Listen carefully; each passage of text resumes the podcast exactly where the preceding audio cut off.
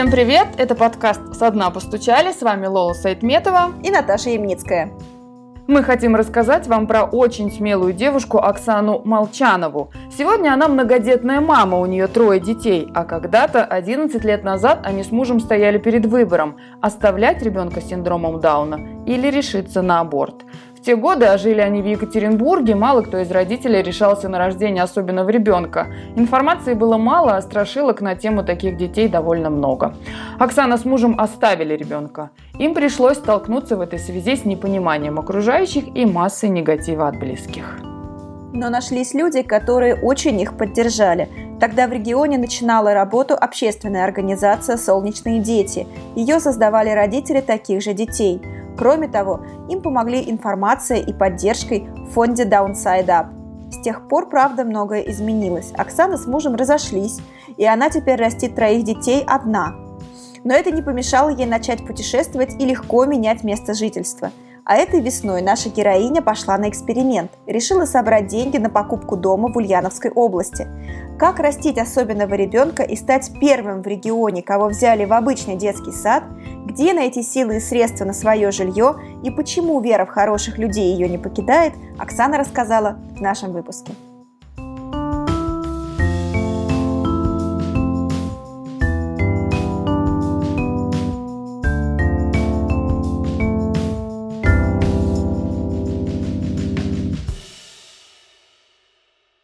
Слушай, ну мне, наверное, интересно вот тогда, 11 лет назад, да, получается? Все-таки тогда еще мало говорили о таких детях, мало говорили о таких диагнозах, и все mm-hmm. отстранялись. Каково это было тогда, 11 лет назад, узнать, как выясняется на 13 неделе, что у вас будет особенный ребенок. Как, каково это узнать, что ребенок родится с синдромом Дауна? А мне всплывает в памяти аналогия про поездку в Америку и в Голландию. Что представьте себе, что вы собрались в Америку, вы купили билеты, вы подготовились к маршруту, вы собрали чемодан, вы наметили точки, которые хотите посетить, и вдруг ваш самолет вместо Америки прибывает в Голландию. Конечно, первая реакция шоковая, но совсем не обязательно, что в Голландии ему будет хуже, чем в той же Америке. Также и с нашим ребенком получилось, конечно, это был большой шок. Мы не ожидали, не, не гадали и вообще были молоды и прекрасны и самоуверенны настолько, что не принимали эту новость много месяцев и сделали не одну проверку на диагноз которые, в принципе, грозили какими-то выкидышами. Это, это была моя история, я не могла принять. Я сделала три, три проверки, прежде чем уже ну, как-то окончательно принять диагноз будущего ребенка. Ну, то есть мысли, это была 13 неделя, мысли, что, может быть, успеем перервать? Ну, это все было, конечно. Нас собрали на консилиум, за овальным столом был пул докторов, которые суперэксперты. Там был и кардиолог, и педиатр, и еще кто-то нас уведомили о том, каким будет наш ребенок, каким овощем он будет, не стеснялись в словах. Конечно, они о нас заботятся, хотят нам лучшего, мы молодые, мы еще себе нарожаем, а от этого надо скорейшим образом избавиться прямо сейчас. Берите такси, вот прямо сейчас с консилиума, вызывайте такси, мы вам выпишем справку, вас тут же примут в роддоме, вам тут же сделают прерывание, и вы забудете об этом как страшный сон, заживете дальше. Мы так э, с мужем э, сутулившиеся, такие вжатые в стену, вдавленные, убитые своим горем, мы выползли из этого кабинета вот, и поняли, что нам нужна хотя бы неделька на подумать. Мы вот так не можем вызвать такси, потому что э, ребенок желанный, мы это очень хотели, все было по любви перебью. А там предполагается, чтобы был какой-нибудь психолог на этой комиссии, чтобы как-то... Это было 11 лет назад, и тогда это не предполагалось. Потом, после нашей истории, после еще ряда подобных историй, вот в Екатеринбурге случится очень мощный прорыв на тему синдрома Дауна. Общественная организация, в которую я, а, мы с мужем вступим, э, уже будучи там с круглым животом, она, эта общественная организация, выйдет на высокий уровень признания государственных структур, и она добьется практически невозможных вещей. То есть это первый регион в России, который снизит э, статистику отказов практически на 100%, поменяет всю систему в родильных домах, как раз общение с матерями, выдачу, так сказать, диагнозов да, новоиспеченной маме или там беременной женщине. То есть там колоссальные вещи произойдут, но это уже будет спустя время. А на тот момент не было ничего, и да, и нас просто не, не, не щадили. Сейчас я уже, конечно, могу об этом говорить, но тогда это было безумно больно. Ну и самое главное, что ты по своему невежеству, еще и по своей человеческой неуверенности, ты воспринимаешь вот это все отношение к себе как норму. Ну то есть ты, ты не знаешь, что такое газлайтинг, грубо говоря, да, ты, ты не, не знаешь такое обесценивание твоих чувств, ты не знаешь, такое нарушение твоих границ. Это потом уже я стану такой умной, осознанной, разберусь в понятиях. Но на тот момент я этого всего буду не знать, и очень сложно будет потом в процессе, когда мы примем решение все-таки не делать аборт, а решение придет к нам спустя месяц, потому что мы спустя неделю эту, да, после консилиума, мы, я приму решение об аборте и мы поедем на прерывание. Но попадем в очень интересную Богом созданную ситуацию, ну, высшими силами, да. А, я попаду на прием к сильно-сильно выпившему гинекологу, мужчине, который глянет э, на мою историю и скажет, что, ну, девушка, так у вас 15 неделя идет беременности, а на этом сроке нельзя прерывать. Это особенный период, когда любое вмешательство грозит прежде всего матери, ее здоровью. Вот. И он просто отправит меня домой и скажет, что через месяц приезжайте, вот 20 неделя будет, тогда мы сделаем прерывание, ребенок родится мертвый, как бы, и все. Я медленно сползу со стула в очередной раз, потому что это решение про аборт, оно дастся большим трудом. И тут такое, когда ты вроде его принял, и тут тебя отправляют, как будто бы говорят, что, ну, еще раз подумай, решение было не очень верно. Э, и у меня будет как раз этот месяц на, на еще больше подумать. А ты говорила о том, что вот когда вы уже приняли решение, сложнее давалось противостоять давлению, я правильно понимаю? Да, то есть э, вот за месяц сложилось наше собственное мнение, которое не вписывалось э, в мнение системы, в мнение родственников, в мнение какого-то ближнего окружения. И сформулировать его, высказать, отстоять, вот это да, это было сложно. По совету одной женщины, которая тоже была мамой уже взрослого мужчины с синдромом Дауна, она врач-педиатр, мы как-то к ней попали, познакомились, она нам посоветовала, абстрагируйтесь от всех, то есть сейчас вот закройтесь своим мирком, вот как бы вы с мужем и ваш ребенок, который у тебя в чреве, вот сейчас существуете только вы. Уйдите там от звонков, от общения со всеми, вот, вот ваш дом, вот вам сейчас вот тут надо питаться, кормиться, напитывать ваши отношения, вашу любовь и не спорить ни с миром, никому ничего не пытаться там доказать, объяснить или еще что-то. Просто укрепиться в себе. И это очень помогло. Мы действительно так и сделали. И потом уже было легче выходить к людям. Ну и плюс нам помогло очень знакомство с начинающей тогда общественной организацией «Солнечные дети». Мы влились сразу в активисты этой организации. Много чего уже такого происходило проактивного, когда ты не просто сидишь и выжидаешь, да, что с тобой будет, а когда ты уже сам начинаешь активно действовать, от этого уверенность нарабатывалась и становилась ну, легче. А когда подошел момент родов, вот тогда что было самое сложное? Мне было сложно, наверное, самой собой, потому что, как я вот только что сказала, да, определенная уверенность за, за этот период вынашивания ребенка, она поднакопилась. А тут как будто ее не стало. Все сошло на нет. И я такая опять квашня квашней. И я опять в полной фрустрации, я опять в полном страхе и неуверенности. И такая, что за хрень. То есть со мной случился откат, такой бешеный психологический откат, как будто я снова на пороге принятия решения. Хотя, казалось бы, ты уже это прожил, ты уже это принял, ты уже сделал много чего. А тут я снова столкнулась. Наверное, потому что, конечно, я была помещена в эту среду системную. Опять же, я попала в роддом, и я столкнулась там с определенным отношением врачей. И поскольку я осталась одна, без поддержки мужа, я неделю прожила в роддоме, это был прям ад адский, потому что, ну, другие девчонки, они со мной в палате, они рожали, они как-то быстро сменялись, а я лежала.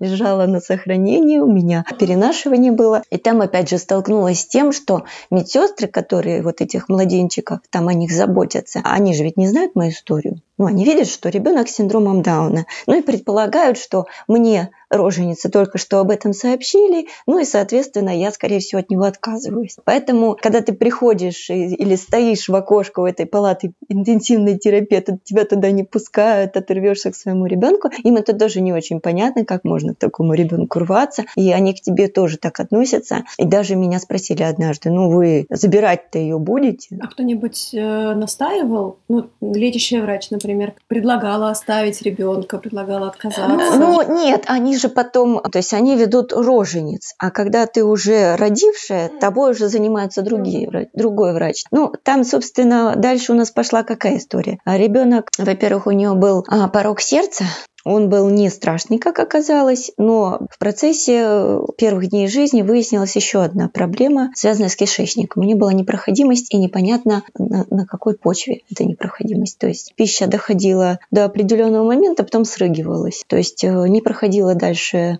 кишечник, и э, врачи не знали почему. Поэтому из роддома на третий день мы выписались сначала в одну поликлинику, скорая нас на сирене увезла, потом в другую поликлинику, и там уже в областной нам, мне врач сказал, что либо мы режем и смотрим, и на месте уже разбираемся, что там. Либо ребенок умирает, потому что пять дней не есть, там находиться на каких-то трубках, ну, долго продолжаться не может. Вот на пятый день жизни моей дочери сделали операцию, устранили спайку в кишечнике, устранили непроходимость. И, и дочь была в пяти, по-моему, трубках одновременно.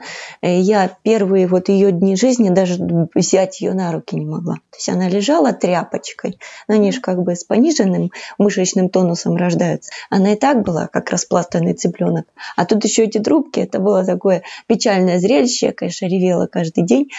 Домой мы попали только через месяц после рождения. Ну вот смотри, ты говорила, что, ну в посте, который, да, я читала у Ольги, понятно, что к моменту, когда ты писала, это уже сколько лет прошло, и ты как-то в принятии, и большой путь проделан. Но в той истории, о которой мы говорили, там уже речь про садик. Да. И вот э, ты мне сегодня сказала, что все-таки до садика мы прошли много боли и принятия и так далее. Кто вам помогал на этом пути? Вот все-таки рождается ребенок, родственники отговаривали, общество не готово, а вы идете против системы. Кто помогал идти? Когда мы приняли решение рожать ребенка, а мы стали мониторить интернет.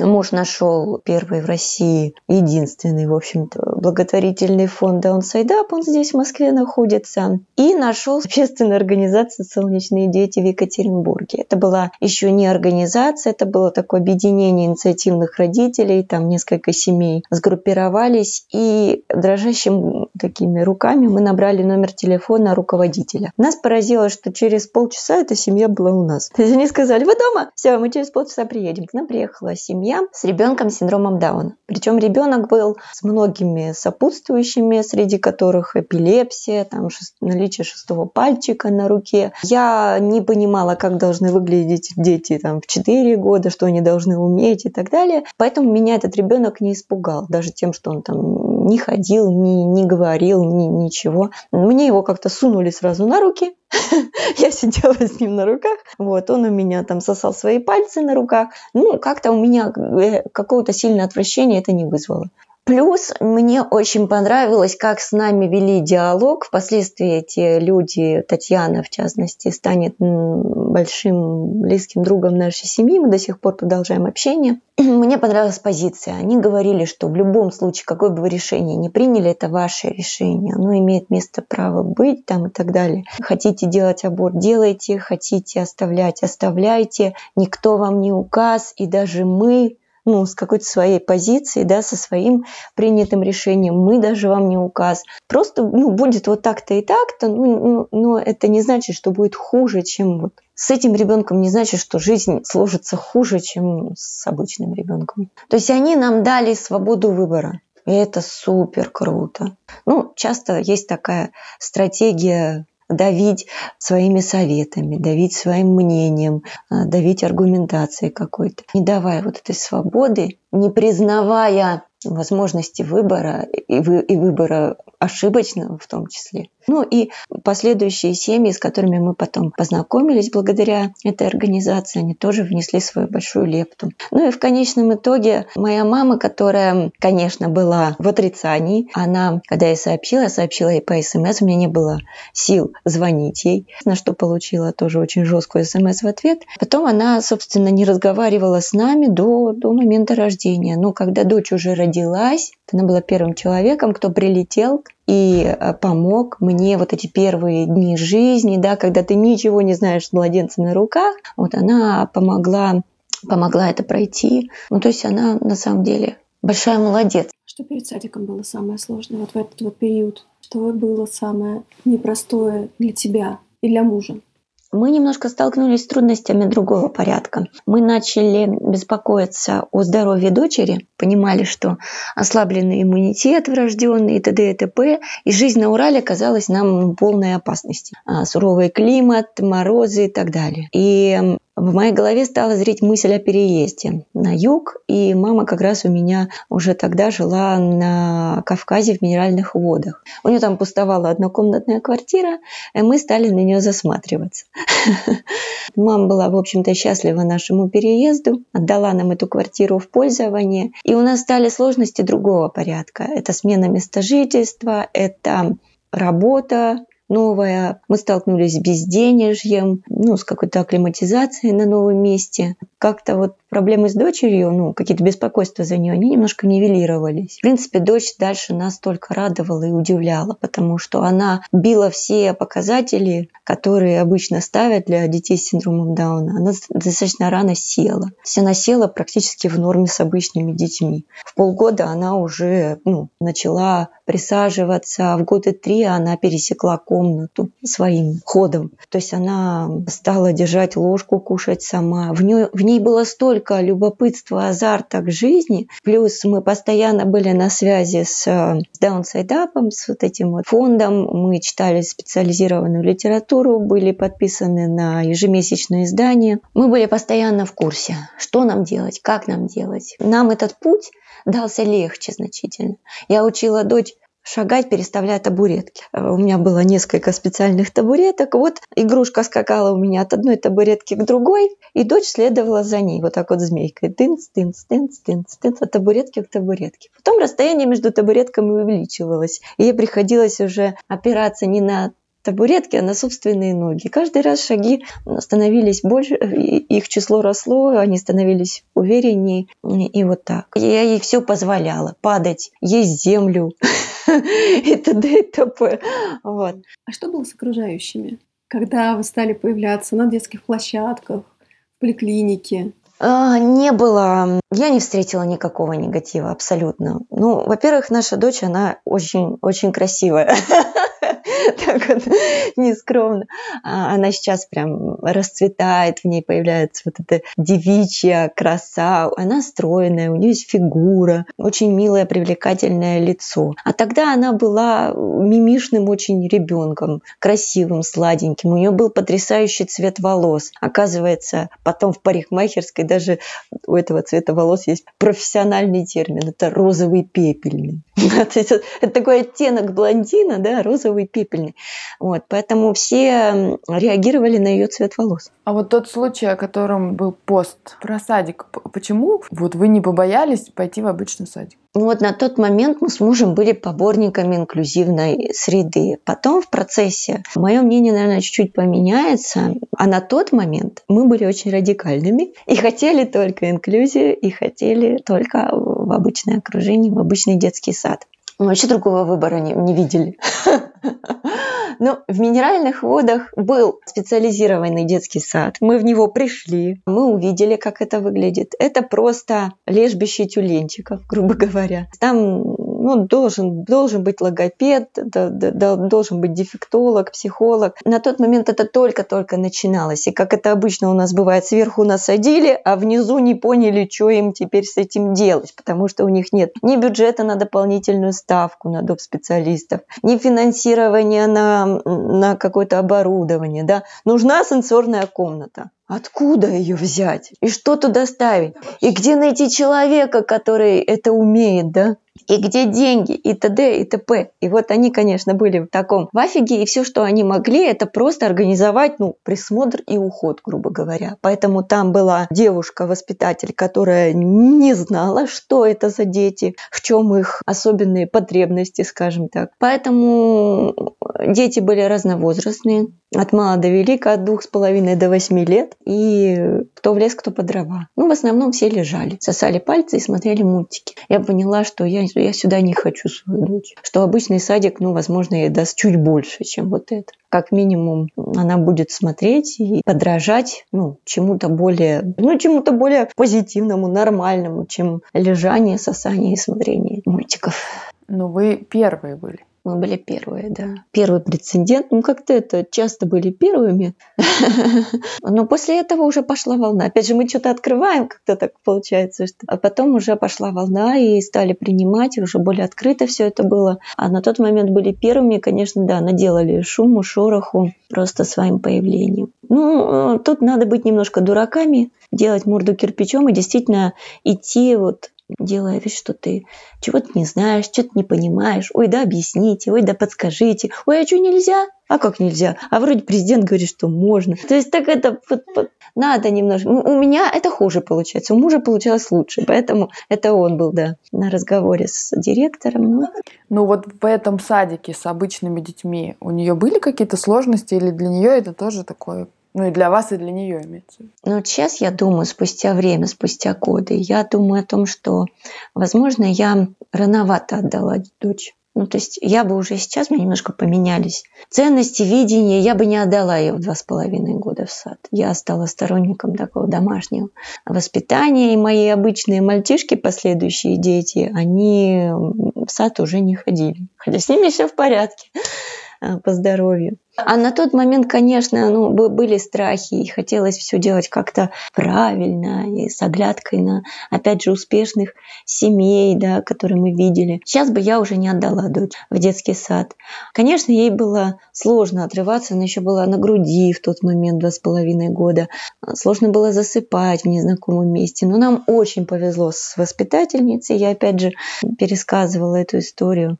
Там скроется личная драма этой воспитательницы. Мы попадем в группу к человеку, у которого родился такой же ребенок с синдромом Дауна. Там был порог сердца, несовместимый с жизнью. И ее просто не выпустили. Не дали ей машину скорой помощи, чтобы отвезти ребенка на операцию в, в областной центр. И ребенок просто умирал у нее на руках. Вот, 11 дней прожил ребенок, он умер у нее, и там, конечно, женщина с вот этим своим непрожитым особым материнством получает свою группу ребенка с синдромом Дауна. Такая случайная неслучайность. И она просто ну, донянчивает нашу, нашу Сашу. То есть она с ней спит в кроватке. Она с ней ложится, она ее берет на грудь, Саша ей там жмет куда-то, да, по мягким точкам. То есть нам, ну, как-то вот это вот мое, может быть, не совсем правильное решение отдать дочь в сад так рано, оно компенсируется тем, что нам попался воспитатель, которому наша дочь оказалась как бальзам на душу. Еще я, я, конечно, заметила, что Дочь, наверное, надо было раньше забрать из сада. Мы ее будем держать там до последнего. Вот до 8 лет ребенок может пребывать в детском саду. И мы до 8 лет ее там продержим. А возможно, надо было раньше, когда случится момент сильной дистанции между моей дочерью и обычными детьми в ее группе. Садик будет уже не в пользу, а во вред. То есть вот эта пресловутая социализация уже пойдет ей во вред, потому что она просечет, что она чуть хуже. И она начнет халявить. То есть она понимает, что ей что с нее меньше требуют. Там же начнутся занятия определенные, да? Уже такая подготовка к школе начинается в этот, в, это, в этот момент. Они уже начинают и, и считать, и, и читать, уже прикасаться ко всем этим академическим вещам. И она очень быстро просечет, что она это не делает, и что, в общем-то, от нее это не очень требует. И можно в это время посидеть, поковыряться в носу, полежать, поболтать ногами и так далее. И у нее начнет происходить такая не совсем здоровая штука, которую будет потом очень сложно ну, как-то рекультивировать. Последствия у этого будут. Погасится интерес к обучению. И моя, казалось бы, такая любознательная дочь, она в какой-то момент вот это потеряет. Потом мне будет сложно это наверстывать. Но потом она потеряет это еще один раз уже, будучи в обычном классе с обычными детьми. И тогда я начну действительно задумываться о том, что инклюзия это может быть не совсем для нас путь. Именно тогда я стану гибче и пойму, что надо попробовать еще что-то кроме вот э, помещения постоянного своей дочери в обычную среду, надо попробовать еще что-то. Надо попробовать и коррекционную педагогику, надо попробовать и индивидуальные занятия с педагогом один на один. И мы все это начнем пробовать. Ну вот на всем этом пути какие-то моменты отчаяния, как случались и как удавалось проходить? Ну, где-то в первые годы Сашиной жизни мне дадут книжечку одной мамы. Она написала книжку про своего ребенка с синдромом Дауна, а, про свой жизненный путь. И там будет такая фраза, которая станет девизом всей моей жизни. Она про своего сына написала, что мой ребенок будет ходить, мой ребенок будет говорить, мой ребенок будет важной частью общества. Вот эти три вещи. С этим девизом я пройду через все этапы развития дочери. То есть вот она еще не ходит, и есть страх, что она не пойдет, да? Ну, есть стереотип такой, да? И я себе его как мантра повторяю. Мой ребенок будет ходить. Потом вот ей уже 4 года, вот ей уже там 5 лет, и она не говорит. И я себе говорю, мой ребенок будет говорить. И сейчас она уже в таком предподростковом возрасте, и вопрос профессиональной ориентации, да, какого-то личностного там становления а, становится сейчас, да, то есть а, ходить, говорить, мы это уже прошли, теперь, значит, да, новый этап. И я снова себя как мантру повторяю, мой ребенок будет важной частью этого общества. Поэтому такие какие-то вещи, которые ты цепляешь из жизни других людей, ты их берешь себе в инструменты, ими вооружаешься и просто живешь. А что случилось э, с вами как с семьей? Я так понимаю, что вы развелись с мужем, да, в итоге. Mm-hmm. Что произошло? Это как-то связано с детьми? Или здесь какая-то другая история? Ну, это и связано с детьми, и не связано с детьми одновременно. Ну, во-первых, я хочу сказать, что я не поборник а, там, бракоразводных процессов. Я не считаю, что это моя какая-то победа. Там. Я считаю, что это боль, что с чем-то я не справилась, причем на каком-то еще начальном этапе развития отношений. То есть я не пропагандирую такой исход событий. Я за здоровую, полную традиционную семью. Но тем не менее в процессе жизни я пойму, что то, что происходит у нас в дуэте, не совсем то, что мне хотелось бы. Если меня дети будут сдерживать на каком-то этапе, то потом они перестанут сдерживать. И я пойму, что сохранять отношения ради детей не имеет никакого смысла. Детям не будет от этого лучше. Можно сохранить маму и папу, но не будучи при этом мужем и женой. И это, собственно, станет главным фокусом после принятого решения.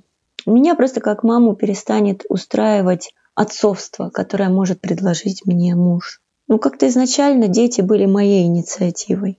И у нас так по жизни много будет всего, что будет моей инициативой. Дети были моей инициативой, что какие-то последующие переезды, там смена образа жизни были моей инициативой. Все это просто нарастит ну, то, что муж будет отдаляться, часто уезжать, отсутствовать, оставлять э, меня в каких-то трудных бытовых условиях, в недостроенном доме и так далее. И в какой-то момент это все просто обретет апогей, я пойму, что ну, ну так больше нельзя. Ну, ну нельзя. Все, что это уже просто какое-то уродство, это ни, ни семьей назвать нельзя, ни, ни дружбой, ни вообще никак. А еще интересно про, про переезды. Ну вот э, мы тут говорили, что ну как-то тебе дается легко. Вот mm-hmm. как ты принимаешь эти решения? Потому что для, ну, наша семья очень много переезжала, и я как ребенок каждый раз думала, на черта. То есть mm-hmm. были какие-то безвыходные ситуации, сколько у нас была гражданская война и так далее. Но иногда это было из серии. Так, у меня там живет сестра, давайте поедем туда. Почему? Зачем? Ну, то есть, казалось бы, за лучшей жизнью. Но вот как ты себе это объясняешь? Я глазами своих детей не знаю, что ответить. Может, они бы тоже такое сказали. Сейчас им по кайфу. в их вот, вот в их этом возрасте им по кайфу, они любят процесс поездки, они ждут поезда, вау, двухэтажный поезд, вау, автобус, вау. Они, мне кажется, не очень отражают всех этих процессов еще может быть, в твоем возрасте, они точно так же будут рефлексировать и ходить с этим к психологу и жаловаться на то, что мать меня таскала, да, то туда, то сюда. Черт его знает, как будет, что они скажут. Ну, я решилась на это будучи поставленной в, в, в очень э, замкнутое пространство, из минеральных вод мы тогда еще полной семьей переедем в поселение, семейное поселение в поле в прямом смысле этого слова на границе Тульской и Московской области. Мы там построим дом, так и уедем из недостроя спустя два года. Но это очень ограниченная по площади территория, закрытая своими, своим уставом, своими правилами, своей какой-то административно-хозяйственной и управленческой деятельностью. И э, я очень рвалась туда, и мы будем в числе принятых семей, жизнь в сообществе, о которой мне мечталось, вот она там начнется и продлится два года, но в какой-то момент мне станет очень тесно чисто географически. А я, как человек без машины, начну испытывать жутчайший стресс от того, что я не могу свободно перемещаться. Я пойму, что мне перемещения, поездки нужны с какой-то регулярностью. Я буду с безумной завистью и злостью смотреть на мужа, который умудряется там найти попутку и дернуть в какую-то другую страну один на обучение. Ну, мне еще, конечно, будет больно от того, что я тут осталась в недострое с тремя, заканчивающимся газовым баллоном, который поменяет мне сосед в, отли... в отсутствие мужа. Я буду смотреть на него, как он продолжает свой какой-то индивидуальный путь развития, поиска себя, профессиональной там самореализации, а я вот тут застряла в очень ограниченных условиях. И э, я начну потихонечку думать, что мне мешает, и я найду в себе убеждение, что дети мне мешают. Ну, что вот есть такое, да, что когда ребенок появился, то уже жизнь поменялась, и ты уже ну, не можешь вести какой-то разъездной образ жизни и т.д. и т.п. И я начну в себе это потихонечку менять. И ну вот так, так совпадет, что первая наша с детьми поездка, она случится после принятого решения о разводе с мужем. А, я залечиваю, как бы желая да, как-то залечить случившийся стресс, просто возьму детей в охапку, и мы отправимся с ними в турне в прямом, в прямом слове в турне. У нас будет два месяца, мы за эти два месяца посетили там, несколько регионов России и даже ближнего зарубежья. То есть сначала мы отправились в Абхазию, потом из Абхазии мы... Причем это будет зимой, в феврале. Потом, значит, из Абхазии мы отправимся... Причем в Абхазии в самой мы три локации поменяем. А из Абхазии мы отправимся на Кавказ в минеральные воды. Там тоже немножко, несколько точек. Из Абхазии мы отправимся в Калмыкию, в Элисту я навещу старых друзей. Из Калмыкии, господи, куда-то еще. А, в Ростовскую область, там мы навестим друзей. И уже потом мы осядем, вернемся на Урал. В Свердловскую область, э, в, город, в городок Заречный. Там мы осядем и год проживем. Турне с тремя! Как? Да, надо добавить, что я была не работающей, что у меня было а, около 30 тысяч социальное пособие. Это весь мой весь мой доход. Я, я тогда в тот момент начну писать. Это будет мой, моя терапия. Да, я начну вести блог, а, начну писать какие-то рассказики, диалоги, случившиеся в реальной жизни. И я, у меня тогда появится хэштег «Дети больше не мешают». И в частности, дети больше не мешают мне путешествовать. У меня родится несколько теорий, которые должны были победить мои страхи. Одна из них как раз про то, что я могу учить детей сама. То есть я могу заниматься, в частности, образованием дочери сама. Я сформулирую для себя тогда, что мне ее всего лишь трех трем навыкам нужно научить по жизни, и я вполне с этим справлюсь. И тогда у меня исчезнет вот страх, привязка какой-то к школе, да, то есть к какой-то фиксированной точке, вокруг которой строится жизнь. Тогда она у меня исчезнет. Это первое, что вот канатик, значит, отрезала, да, корабль уже стал готов быть к отплытию. Потом, ну, я так немножко прикинула по финансам, поняла, что мне, в принципе, хватит добраться до места. Снять там жилье. Опять же, через социальные сети придут контакты вполне бюджетные. Я прикинула, что мне должно хватить, а там разберемся. Ну вот это вот мое, то, что помогает мне легко сорваться. Слушай, а три навыка? Ну, я поняла, что это самое ходовое, что нужно человеку в жизни. Ни геометрия, ни физика. По большому счету, конкретно моей дочери, ну, не очень. А вот читать деньги, читать книги и писать, это нужно сто процентов. Это я про академические mm. навыки, да, скажем так. А, а те, которые там soft skills, да, mm-hmm. так называемые, их, конечно, поболее. И, в принципе, в моих путешествиях, в моих поездках с детьми я поняла, что soft skills качается очень круто. Как раз эта вот социализация работает более чем. Я вот свою первую поездку с детьми отправилась, когда младшему было полтора года, по-моему, было. То есть он у меня был на коляске. И это так взбодрило ту же дочь, потому что надо нести рюкзак, надо следить за расписанием автобусов, надо вставать, то есть надо быть в тонусе. И все эти ситуации естественным образом, они просто качали какие-то навыки. Поэтому все, все это стало, все это стало только в плюс. Вот после таких приключений твое такое материнство в одиночестве и до этого твой период, когда ты была мужняя жена, вот да. чем они отличаются качественно и что тебе ну, там, самое трудное, наверное, вот в, этой, в твоем новом качестве – а что, может быть, наоборот, дается легче? А, да, действительно, я заметила, что материнство в одиночестве и материнство, когда ты замужем, оно очень сильно отличается. Отличается и самоощущением, и оценкой общественности. Первое, конечно, с чем ты сталкиваешься, это оценка общественности. Я начала получать свой адрес, такой наиболее популярный вопрос, ну, а где папа? Естественно. А потом, значит, э, такие некорректные попытки сделать вывод, что же случилось. Пил? Ты такая, нет. Бил? Ты такая, нет. Гулял? Ты такая, нет. Ну тогда ты дура априори, понимаете? Ты априори дура, что ты хорошего мужика там бросила, подставила, там, не знаю, загуляла, еще что-то. И, соответственно, ну, к тебе как-то вот какой-то, ну, определенные отношения складываются, странные, неадекватные и т.д. и т.п. Я с этим сталкивалась, поэтому я сильно не распространяюсь о своем там, семейном положении, особенно если я на каком-то новом месте.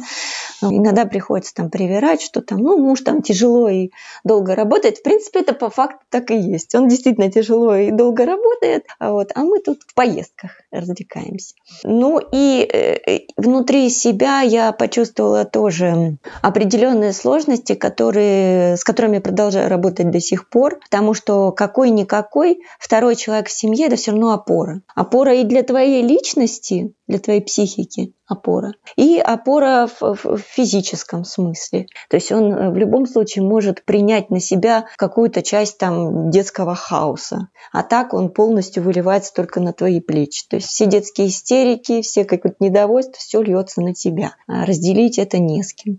Я словила контраст. Вот мы были с детьми в Абхазии, казалось бы, да, граница с Россией. После этого мы переехали границу и попали как будто ну, в другой мир, потому что в кавказских, в восточных культурах дети – это драгоценность, дети – это святое, да, и, и, и женщина, которая их родила, это тоже драгоценность. И поэтому мы ходили на рынок, мы возвращались с рынка с дарами, все зацелованные, все облюбованные там и так далее. А, а в России как бы, да, на мать-одиночку смотрят косо. Еще один популярный вопрос – это все ваши дети и следующий за ним от одного мужа ну, от одного мужика. Потому что если ты одна, и у тебя трое детей, то, ну, возможно, ты нагуляла там, да, и вот каждый у тебя от разного. И, ну, и в плане съема квартиры тоже я почувствовала контраст. Потому что мы с мужем до этого снимали квартиру, потом я одна снимала квартиру, и к тебе одной тоже, опять же, шквал стереотипов, что ты не платежеспособная, что ты неблагонадежная, что ты гулящая. Вот, тоже с этим столкнулась, хапнула. Э, Еще есть какая-то история с с банками, которые не давали кредит. Ну, это тоже, да, это тоже связано, наверное, с соло-материнством, потому что, мне кажется, это прямо упущение банковской системы. Э, я стала искать, я потеряла дом, я потеряла семью, я потеряла все, что у меня было, а я человек домашний на самом-то деле. То есть мне, мне нравится полярности. Я люблю поездки, но при этом мне очень важно, чтобы был дом, чтобы было место, куда можно вернуться. И я стала комплексовать в процессе всех этих поездок, что у меня такого места нет. Конечно, получала какие-то там тычки от близких людей, которые тыкали мне в синяк и говорили, ну надо же уже как-то там устаканиваться, ну не можешь же ты там всю жизнь ездить, ну не можешь же ты там всю жизнь на съемном жилье жить. И я, с одной стороны, отмахивалась от этого, и вроде как говорила, да, у меня образ жизни такой, да, многие так живут, и вообще это сейчас модно и современно, и т.д. и т.п. Вот. Но, конечно, я старалась слушать и себя при этом, и я все-таки поняла, что мне важно и то, и другое. Поэтому я начала очень прицельно искать место жительства, принимать свою новую реальность вот тем составом, который есть, искать то, то место, где мне хотелось бы жить. Туда поедем, там поживем. Ну, что-то не срослось. Туда поедем, там поживем. И так много, достаточно много раз. И так э, я встретила, собственно, рабочий поселок Измайлово в Ульяновской области. Мы туда приехали, мы пожили там месяц. В принципе, меня это место удовлетворило. Единственное, я была не готова к покупке жилья. У меня не было на тот момент уже материнского капитала. Я его инвестировала в другое направление. У меня не было каких-то накопленных средств. И все, на что я могла рассчитывать, это на, на кредитные. И буду крайне удивлена, что мне с моими, в общем-то, неплохими пособиями, пособиями да, не дадут не дадут ни ипотеку сельскую, ни, ни кредит, потому что я не могу предоставить официальный документ о заработке. Все, что я могу предоставить, это справку из соцзащиты о своих ежемесячных выплатах и справку из пенсионного фонда о пенсии дочери. Ну, это ее деньги. Хотя я как опекун получаю эти деньги и распоряжаюсь ими. Но вот, вот, это, вот эти документы банки не принимают. Вот, и я окажусь зажатой в тиски. То есть деньги у меня есть, платить ежемесячные взносы я могу, вот, но банки меня не, не принимают как своего клиента. И мне кажется, это действительно упущение банковской системы, потому что пенсионерам, у которых пенсия 10-12 тысяч рублей, они кредиты дают. А женщине, которая там более 30 тысяч в месяц получает пособий, плюс имеет какие-то ну, неофициальные доходы, они уже не могут дать. Вот. И тогда для меня станет вопрос, а насколько сильно я хочу этот дом в деревне Измайлова? Вот. И если я сильно хочу, значит, я ищу другие способы. И тогда родится проект «Дом всем миром». Я вспомню эту старую традицию, как люди молодоженам в деревне собираются и гуртом строят дом. И думаю, ну, допустим, ну никто не соберется строить мне дом, но может кто-то соберет мне на дом, на его покупку. В принципе, дом-то сам нарисовался, его стоимость была понятна. Переговоры с хозяином уже были проведены, и остается только попросить о помощи. И я решусь, я набежу свои социальные сети. И первые 100 тысяч я соберу сама, просто по подписчикам, по друзьям, просто опубликовав и, и продолжая публиковать истории свои. А потом случится еще одна удивительная вещь. Я приду на, на стендап к писательнице Оле Савельевой, и предложу ей свою историю. И она решит ее опубликовать. И ко мне на страницу придут несколько сотен ее подписчиц, женщины, да, в основном женщины, которые увидят у меня мой сбор на дом и среагируют на него. И будет такой день, когда телефон будет разрываться от поступления денежных средств, от этих трелей. Вот, и я буду рыдать. И за первый день мы соберем больше 200 тысяч, плюсом к моим 100. И меньше, чем за неделю я соберу на дом. Как, как не переставать верить, скажи, пожалуйста. Ну вот вся твоя жизнь ага. это вера в то, что получится. Хотя, по идее, сломаться можно да, еще вот я... с первого шага. Типа, все, диагноз ребенок с синдромом Дауна. И можно там же в консультации решить, что жизнь кончена. Ну, так и я так и решала. Знаешь, ты, ну, вот ты каждый раз, э, в общем-то, сталкиваясь с какой-нибудь херней, решаешь, что жизнь кончена. И ты умираешь. И это нормально. И какое-то время ты посвящаешь тому, чтобы умирать. И, и поначалу ты не понимаешь всех этих процессов. Тебе кажется, что ты умрешь. А потом подходит маленький полурослик, начинает тебя таскать за рукав, говорит, что он хочет есть. И тебе волей-неволей приходится вставать, идти что-то делать. И из таких маленьких э, шагов ты возвращаешься к жизни. Ты как бы прокладываешь дорожку назад, к свету. Ну, это изнутри происходит прежде всего. А потом, чтобы вот это укрепить, заикарить, то, что ты вышел из смерти в новую жизнь, вот это надо закреплять. И тогда уже приходят э, люди, слова, публикации. Мне, мне правда помогают социальные сети. То ли мозг так устроен. Ну, я знаю, что мозг так устроен. То ли система продвижений. Да, телефон сейчас лежит и слушает нас, а потом подкинет мне очередную публикацию на тему психотерапии. Да? Ну, как-то это устроено, что мир действительно дает то, в чем ты нуждаешься. И мне всегда дают нужные слова, всегда. Ну и все-таки я, наверное, такой человек, который радуется жизни, любит жить. Наверное, во мне вот это любопытство, азарт каких-то преодолений. Может, ну я не знаю, может, ну говорят же, что ты, ну каждому человеку дается по силам. И то, что человек не вывезет, ну ему не дастся. Может быть, мне все это дается, потому что я вывезу. Что бы ты сказала тем, кто столкнется с такой ситуацией и тоже появится в жизни такой ребенок? Ой, хочется, конечно, пойти по какому-то стереотипному пути и набросать каких-то стереотипных высказываний. Ну, так легко было бы сказать. Ну, наверное, я бы сказала все-таки, что это ваша жизнь, ваш ребенок, ваш выбор. И любой он будет правильный. И никто на свете, сам Господь Бог, вас за это не осудит. А если и осудит, то как бы это не ваша, не ваша история, не ваша вина. Вы свободны в своем выборе, в принятии своего решения. Ну, это то, что лично мне помогло, поэтому я бы это и отдала другим.